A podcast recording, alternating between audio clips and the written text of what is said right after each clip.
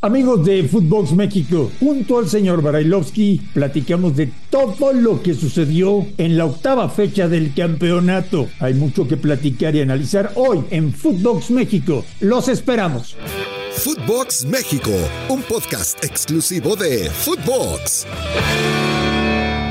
Amigos de Footbox México, arranca una nueva semana. Una semana cargadísima de fútbol, porque hay jornada de media semana porque tenemos dos fechas, la 9 y la 10, porque hay muchos partidos y porque hay muchas cosas que platicar después de ocho fechas completas en Primera División. Toluca, líder del campeonato. Santiago Jiménez, aunque ya no juega en México, sigue siendo líder de goleo y un fin de semana lamentablemente marcado por los árbitros y por el bar. Saludo con mucho gusto al señor Brailovsky, con el cual tengo muchas cosas que platicar. Ruso, ¿cómo estás? Un abrazo. Hola, Marín, ¿todo bien? ¿Todo tranquilo? ¿Pasaste buen fin de semana después del día sábado? ¿Disfrutaste del fútbol del día sábado? ¿Gozaste con el más grande de todos el día sábado? Me gustó me gustó lo que hizo Mazatlán. Bien, bien, empezaste, sí, a mí también me parece que fue muy bueno lo que hizo Mazatlán eh, hizo un muy buen partido llevándose un buen triunfo en pocos minutos. Eh, posteriori a ese partido se jugó el que tanto comentabas en Seúl. De... Vi el de. No, ese no lo vi. vi el de.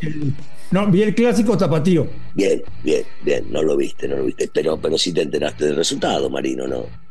¿Cómo quedaron, Russo? Ganó el normal, ganó el más grande, 3 a 0 cuando de visitante. Una muy buena exhibición de, del América, jugando bien al fútbol, eh, marcando distancia y diferencia. Y desgraciadamente Pumas este, no parecía como que no regresó de su viaje por, por Europa. Pero, pero fue un buen partido, valió la pena, Marín. Yo, lo tengo grabado, te lo voy a mandar. ¿La mejor exhibición del América con Ortiz?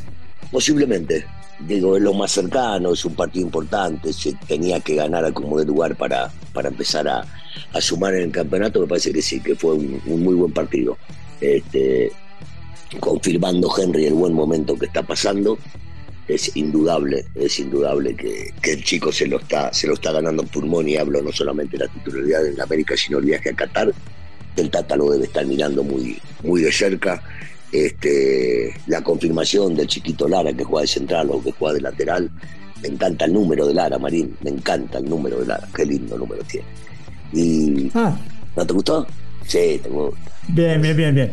Muy bien. Sí, sí, así que bien, bien por el América. Bien por el América y la verdad espero mucho más de Pumas. Oye, y Pumas, muchas figuras y pocos obreros en la cancha, alejándose de su ADN, de la garra, de la personalidad, de, los huevos que le pone Pumas a los partidos. Raro, ¿no? Sobre todo en un partido de esta, de esta calidad, de esta categoría, de lo que representa para la institución, para ambas instituciones, que, que se vea eso, es cierto. Ahora, tampoco podemos dejar de lado y reconocer que algunos que otros sí, sí rindió y cumplió con lo que tenía que cumplir, porque si bien es cierto te comiste tres goles, te parece que Salvio, el jugador argentino, dio un muy buen partido en lo individual, sí se mató y fue el que creó las pocas situaciones que pudieron llegar a acercar a Pumas a la portería de, de Ochoa.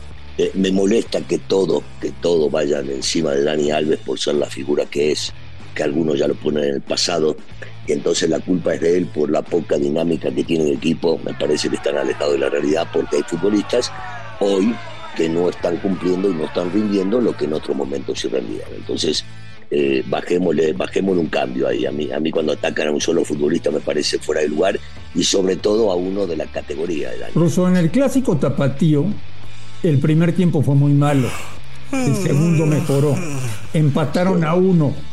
Y cuando acaba el partido, todos los jugadores de Chivas se presentan a la rueda de prensa a pedir disculpas, a ofrecer que la próxima taquilla será gratuita, a decir que se sienten avergonzados, eh, dos preguntas, Daniel. ¿Le crees a los jugadores de Chivas? Uno. Dos. ¿Lo hicieron para salvar la cabeza de cadena? Bueno, eh, sí les creo, porque los futbolistas por lo general es difícil cuando, cuando se juntan todos y coinciden en un mensaje. eh, es porque realmente lo sienten. Entonces sí les tengo que creer y aparte de la situación en la cual se encuentran, lo que menos cabe es pedir disculpas a la afición que los acompañe, que es una afición muy grande, la segunda más importante en el fútbol mexicano. Entonces está bien. Y si lo hicieron para defender a Cadena, sí, yo creo también que si lo hicieron para defender a Cadena, demostrando y entendiendo el futbolista que siempre se, se corta por lo más sano, no por el técnico, y que ellos también son culpables de lo que estaba sucediendo en la cancha, es quitarle un poco la responsabilidad al técnico. Ambas, en ambas eh, estoy, estoy coincido en que, que lo hicieron por motivos para cuidar todo lo que venía y el hecho de entregarle la, en este caso, el regalo de la nueva entrada para el próximo partido me parece sensacional de parte de ellos. Si tú fueras a Mauri el sábado por la noche, mm. ¿hubieras despedido a Peláez y a Cadena? A Peláez y a Cadena no. Eh, está, claro que llega un momento que cansa el discurso, lo poco que aparece cuando se pierde y lo mucho que aparece cuando se gana de Peláez. Y Cadena me parece que este, hay que darle continuidad porque tiene, tiene cosas que se ve que puede llegar a ser un muy buen técnico. Cuéntame de algo que te encanta, que te fascina, te vuelve loco. El bar y los árbitros. Ah, bueno. Marín, ¿cuántos años llevamos con el tema? Y mira que nosotros trabajamos juntos hace muchos. ¿cuántos? 11, 12, bueno, ahora no sé cuántos. Desde el primer momento que llegó acá y que el señor Vicio me decía se llegó para quedarse y se mofaba de mi cara, yo decía no sirve para nada, pero primero porque a mí me parece que distorsiona eh, la esencia del fútbol que, nos ha gustado. Eh, el hecho de parar 10 minutos, 14 minutos, de alargar, de ir al bar, de preguntar si fue o no fue, de árbitros que por poca capacidad cuando ven la jugada de frente no terminan echando y van a, preguntar al bar a ver si tienen que echarlos o no. Me parece, me parece que siempre, siempre, siempre antes. No hay una fecha en que no se equivoquen. Una. Y si vos me decís el árbitro se equivoca porque es humano, bueno, entonces está para corregir desde arriba los del bar. Y lo que hacen es distorsionarlo aún más de las buenas o malas decisiones que se toman en la eh, Vergonzoso.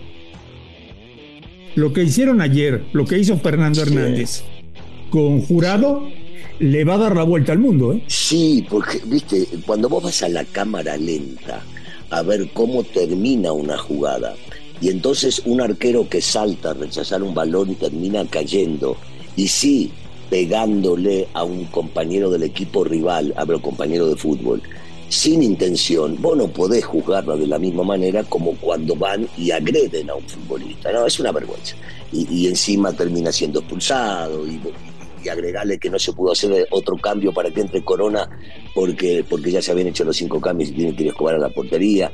O sea, a ver, y, después Marín, pará, eh, existe la duda si fue o no fue penal, ¿no? Este, en el área ya de, Toluca. no, claro que fue penal, claro que fue penal. Pero por eso lo quieren hacer ver como que no. Eh, vos decís, y el primer tiempo se lo llevó tranquilo, ¿no? Pero ¿por qué se lo llevó tranquilo? Y el VAR también, porque los jugadores este, no requirieron de la asistencia ni del VAR ni del árbitro. Fue otro partido, pero bueno, ese, no solamente ahí, Marina, en todos lados. Eh, y hablo del fútbol mexicano, la mayoría de los partidos hay pequeñas cositas que vos decís, ¿de dónde lo sacan? Claro. ¿Por qué cobran esto? Ruso, ganaste con América y Draftea en esta jornada 8 de la Liga Mexicana. Un once ideal seguro con todos los americanistas. Pero Marín, Marín, esto es obvio. La goleada que se hizo a varios, a varios de, los fanáticos americanistas nos hicieron ganar puntos de fin de semana. El que sabe, sabe. Y el América te hace ganar. Entonces, ¿qué cabe en Fansalsi? ¿Dónde juega con Draftea Marín. Amigos de Footbox México, recuerden bajar la app de draftea.com, usen el código Footbox para que les regalen 30% adicional en su recarga en el Daily Fantasy oficial de la selección mexicana. Por fin, Marín, por fin algo sensato sale de tu boca. Ruso, ¿Toluca campeón? No sea malo, no, no, no. No, no, no se puede decir en esta jornada, todavía no, Marín, jornada 8. Vos sabés que a mí me gusta ir paso a paso. Que pinta, que pinta para pelear el título, ninguna duda. Lo venimos hablando antes de que empiece el torneo. Yo voy a seguir insistiendo con esto cada jornada que me preguntado de Toluca, porque no todos se animaron a hablar lo que nosotros hablamos de Toluca previo a, a este torneo. Y sí pinta, sí pinta, porque ayer no dando su mejor exhibición, por momentos sí, cuando se juntan teneses y Leo parece que hay otro fútbol en la cancha y sobre todo cuando se junta Navarrito también. Pero me parece que hay que ir paso a paso porque la jornada 8 porque pintan bien, porque tienen un buen equipo, porque saben ganar cuando a veces no juegan un espectáculo bárbaro y porque hay que llegar a la liguilla. Y en la liguilla un, pintado cualquiera te puede ganar por un mal partido y quedaste afuera, así que poco a poco. Oye, Russo, el próximo fin de semana se juega el Clásico Regio con dos equipos que atraviesan por un gran momento, tanto Monterrey como Tigres debe ser un muy buen partido. a media semana tendría que jugarse un Tigres Chivas, que no tengo la más remota idea de por qué no se va a jugar. O sea que Tigres tiene la semana libre y Monterrey tiene que ir a Toluca. ¿Esto, ¿Esto va a afectar en el partido del fin de semana? Uf, sí, sí, sí. Digo que eh, el cansancio juega, este, pero por el otro lado, el futbolista por lo general pretende jugar dos partidos en la semana para que no haya entrenamientos tan fuertes. Y si hiciste una buena pretemporada, esto hasta te puede llegar a favorecer. En este caso, en particular, y yo voy a hablar de este partido en particular, yo creo que es una desventaja para Monterrey. ¿Por qué? Porque va a jugar contra eh, tipo que mejor ha hecho las cosas hasta el momento, y de visitante, y en la altura.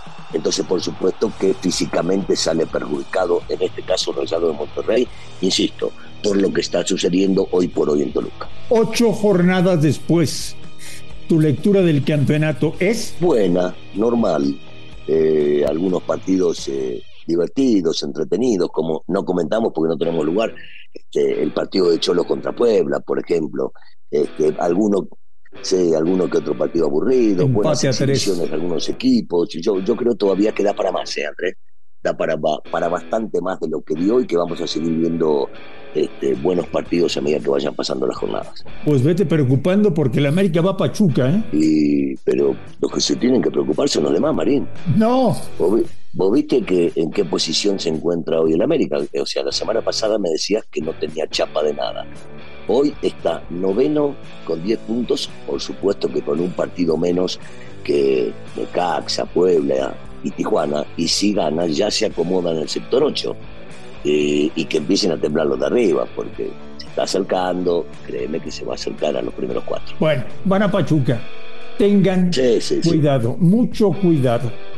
Señor Barailovsky, le mando un gran abrazo. Tenemos muchísimo que platicar esta semana en Footbox México. Sí. Ruso, que pases una maravillosa semana. Igualmente, André, saludo para toda la gente. A nombre de Daniel Brailovsky y de André Marín, esto fue Footbox México. Gracias por escucharnos, un fuerte abrazo y estamos en contacto.